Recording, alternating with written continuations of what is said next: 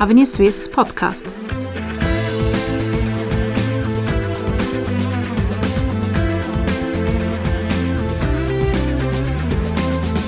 Herzlich willkommen bei Avenir Suisse, der liberalen Denkfabrik der Schweiz. Privat oder staatlich? Das ist die Frage, die uns heute beschäftigt. Die Kantonalbanken haben es in den 1990er Jahren gezeigt. Sie waren nicht vor der Krise gefeit. Und nun sind die Nächsten an der Reihe, die in der Krise stehen, die Energiekonzerne. Und die Frage stellt sich, privat oder staatlich. Privatisierungen sind ein Thema, das auch Avenir Suisse beschäftigt und Senior Fellow Samuel Rutz hat schon vieles darüber veröffentlicht. Heute ist er mein Podcast-Gesprächspartner. Mein Name Nicole Dreifuß. Guten Tag, Herr Rutz. Guten Tag.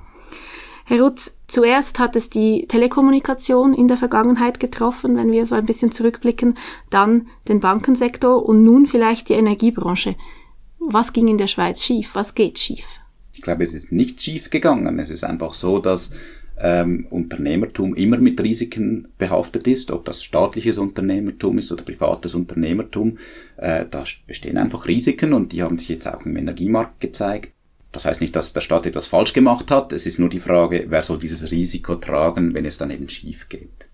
Sie haben vor kurzem eine Publikation veröffentlicht, worin Sie den Mythos entkräften, dass öffentliche Betriebe oder Beteiligungen ein Garant für Qualität und tiefe Preise sind. Wieso hat man so lange daran geglaubt? Das ist eine gute Frage man hat einfach Vertrauen in den Staat und das Vertrauen in den Staat ähm, nimmt ja im Moment auch wieder zu, hat man so das Gefühl. Man sucht das Heil wieder im Staat oder vermehrt im Staat. Aber ich glaube, der Mythos, den sollte man schon mal äh, kräften, weil ob eine Leistung, äh, die erbracht wird vom Staat oder vom Privaten, äh, eben erbracht wird, das macht keinen großen Unterschied. Die Frage ist nur, wie man festlegt, was genau produziert wird. Aber ob es dann der Staat produziert oder ein privates Unternehmen, das macht keinen großen Unterschied. Also ist dieses Vertrauen eigentlich naiv. Vielleicht ist es ein bisschen naiv, ja. Man, man hat halt Freude oder, oder eine gewisse Beziehung auch zu diesen staatlichen Unternehmen. Man denkt auch ähm, immer, es ist auch eine gewisse Verklärtheit vorhanden. Man denkt an die guten alten Zeiten zurück, vergisst aber dann auch sehr, sehr schnell, wie mühsam das früher war, äh, als man bei der Post stundenlang anstehen musste. Und wenn man dann zuvorderst war, ich sage das etwas plakativ, äh, hat einem die Person gesagt, jetzt ist Mittagspause, oder? Ähm, es hat sich sehr vieles geändert und man hat eigentlich immer noch das Gefühl, man würde in dieser alten Welt stecken. Aber das ist halt nicht mehr so heute. Der Mythos vom Goldesel ist also vorbei, kann man das so sagen? Ich glaube, der ist in den meisten Branchen vorbei und eben genau die Energiebranche, die Sie ja angesprochen haben, ist ein sehr, sehr schönes Beispiel hierfür. Worin befinden wir uns denn jetzt? Schlittern wir in was hinein? Ja, wir sind schon in etwas hineingeschlittert, oder? Äh, man hat sich jahrzehntelang gedacht, äh, wir hätten ein gutes Businessmodell in der Energiebranche. Man würde sozusagen ähm, mit dem billigen Strom unsere Stauseen äh, speisen und dann, wenn, wenn der Strom teuer ist, produzieren wir ihn und lassen den auf dem Markt.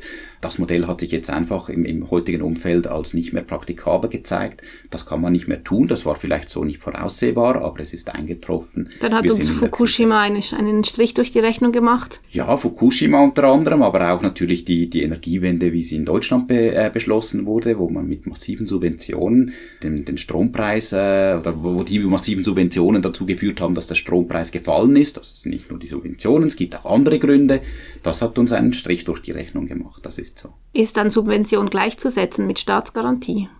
Nein, es, aber es sind zweimal, also Staatsgarantien und Subventionen sind sogenannte Beihilfen, wo der Staat seinen, einem Unternehmen, das kann übrigens auch ein privates Unternehmen sein, einen Vorteil gegenüber anderen Unternehmen verschafft. Sie sprechen die UBS an.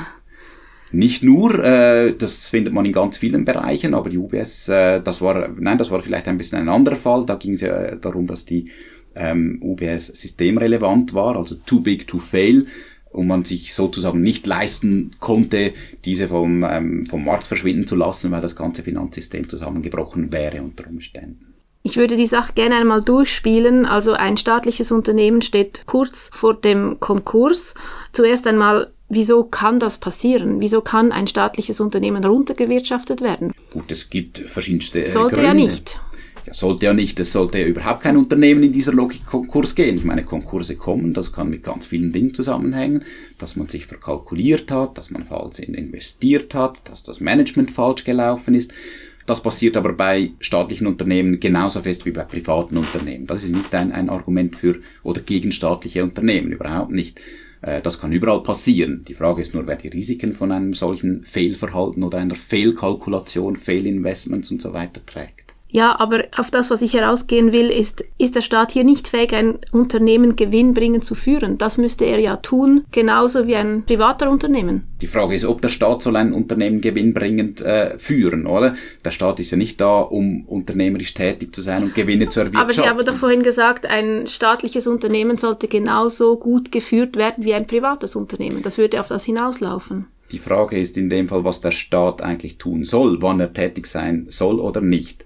Und da ist die Antwort, der Staat soll eigentlich nur da unternehmerisch tätig sein, wo der Markt in irgendeiner Weise versagt, wo er nicht das produziert, was wir als Gesellschaft uns irgendwie wünschen, wo wir einen politischen Konsens haben, das wollen wir, aber der Markt produziert es nicht. Und darum ist das, sollten die staatlichen Unternehmen natürlich auch nicht auf dem freien Markt in dem Sinn tätig sein, da wo andere Unternehmen auch äh, schon tätig sind. Das ist also der einzige Grund, weshalb man staatliche Unternehmen, sage ich jetzt mal, fördern soll. Ja, das ist eigentlich so. Also ein staatliches Unternehmen soll da tätig sein, wo es der Markt sozusagen einfach gesagt nicht richten würde. Ansonsten braucht Gibt es, es denn das überhaupt? Das gibt es sehr, sehr oft. Ähm, Marktversagen kommen an verschiedensten Stellen vor. Vor allem zum Beispiel in den ganzen Infrastrukturbereichen ist es nicht ganz einfach, Konkurrenz zu haben. Also Konkurrenz, wie man sich das vorstellt. Also ein ähm, Beispiel ähm, Beispiel vielleicht? ist die, aus dem Verkehr, zum Beispiel der ganze Bahnverkehr. Also die tendieren ja irgendwo zu einem sogenannten natürlichen Monopol. Man hat eine Infrastruktur, die sehr teuer ist zu erstellen. Da macht es nicht Sinn, dass irgendwie 15 Firmen die gleiche Infrastruktur nebeneinander ähm, aufstellen. Auch die Post hat solche ähm, gewisse Funktionen, die sie da übernimmt, die der Markt vielleicht nicht so äh, produzieren würde und so weiter. Aber es gilt auch für den Kulturbereich, es gilt für den Medienbereich, es gilt für den ähm, Bildungsbereich. Also Sie es sagen nicht generell nur. Nein, nein, es, es ist nicht so, dass der Staat nichts tun darf, überhaupt nicht, gar nicht, das ist nicht die Meinung. Der Staat sollte sich aber sehr gut überlegen, wo er tätig ist und er sollte vor allem nicht da tätig sein, wo es eigentlich private Unternehmen gibt, die dasselbe anbieten. Im Finanzbereich, bei den, ich weiß nicht, im, auch im Telekom-Bereich gilt das bis zu einem gewissen Grad, das gilt auch für zum Beispiel Versicherungen und solche Dinge. Da braucht es den Staat eigentlich nicht. Also stellt sich jetzt die Gretchenfrage, wo ist dann Privatisierung sinnvoll? Privatisierung ist als Daumenregel immer da sinnvoll, wo das staatliche Unternehmen in Konkurrenz zu einem privaten Unternehmen steht und de facto nichts anderes anbietet als das private Unternehmen auch weil da braucht es offensichtlich kein staatliches Unternehmen, da sind keine Service-Public-Gedanken oder so weiter dahinter, sondern da geht es einfach darum, äh, eben um Gewinnerwirtschaftung. Aber, aber der Service-Public-Gedanken ist ja genau dieses Argument des, sage ich mal, Normalverbrauchers, dass er ein staatliches Unternehmen unterstützen möchte. Ja, aber wir müssen uns ja überlegen, eben das ja, was ich vorher gemeint habe, in welchen Bereichen es ein Service Public gibt und braucht. Den braucht es vielleicht im Verkehr, vielleicht braucht es in, in der Strombranche bis zu einem gewissen Teil, vielleicht im Postwesen, aber es braucht keinen Service Public im engeren Sinne im, im Finanzbereich. Also es, eine, eine, es hat nichts mit einem Service Public zu tun, ob ich eine Hypothek bekomme oder ein Darlehen oder so. Da mit anderen Worten, es braucht keine Kantonalbanken. Es braucht auch keine Postfinanz zum Beispiel in der Form, wie wir sie heute haben. Ja, aber es braucht auch keine Kantonalbanken. Also das heißt nicht, es darf schon Kantonalbanken geben, aber nicht vom Staat geführt mit einer Staatsgarantie versehen. Wenn sich die Staat, wenn sich die Kantonalbanken als privat organisierte Institutionen im Markt durchsetzen, ist das völlig okay. Nun, Privatisierungen haben heute immer noch so ein bisschen ein negatives Image. Wie kann man sich davon lösen? Wie nehmen Sie den Leuten die Angst? Ich glaube, man muss den Leuten wirklich einfach erklären, dass diese Privatisierungen oftmals Vorteile für die Konsumenten bringen. Zum Beispiel? Man denke an die Telekombranche, die zwar nur teilliberalisiert ist, aber wenn wir uns zurückerinnern an das, an das PTT-Monopol von dazu mal, ich meine, das war keine Welt, in die, glaube ich, jemand ernsthaft zurück wollte. Sich das mal vorstellen, dazu mal gab es ein staatliches Monopol, äh, die Telefone waren entweder, äh, es gab zwei Modelle, entweder das an der Wand montierte oder das, äh, das auf dem Beistelltisch stand, dass man nur mieten konnte von der PTT, äh, die Rechnungen waren horrend und so weiter. Eine Liberalisierung und Teilliberalisierung in diesem Bereich mit einer Teilprivatisierung der Swisscom hat den Konsumenten enorme Vorteile gebracht, zum Beispiel. Auf der anderen Seite muss man den Leuten wahrscheinlich erklären, dass da, wo man das Gefühl hat, die Privatisierungen seien falsch gelaufen, oftmals nicht die Privatisierung an sich falsch gelaufen ist, sondern dass die Rahmenbedingungen nicht gestimmt haben. Dass also sozusagen der Staat, äh, wir, die, die Gesellschaft sich zu wenig überlegt hat, wie müssen die Rahmenbedingungen gesetzt werden, damit dann diese Privatisierungen auch funktionieren. Aber dann ist ja doch irgendetwas schief gelaufen, wenn diese Rahmenbedingungen nicht umgesetzt wurden, wie das eigentlich erwünscht war.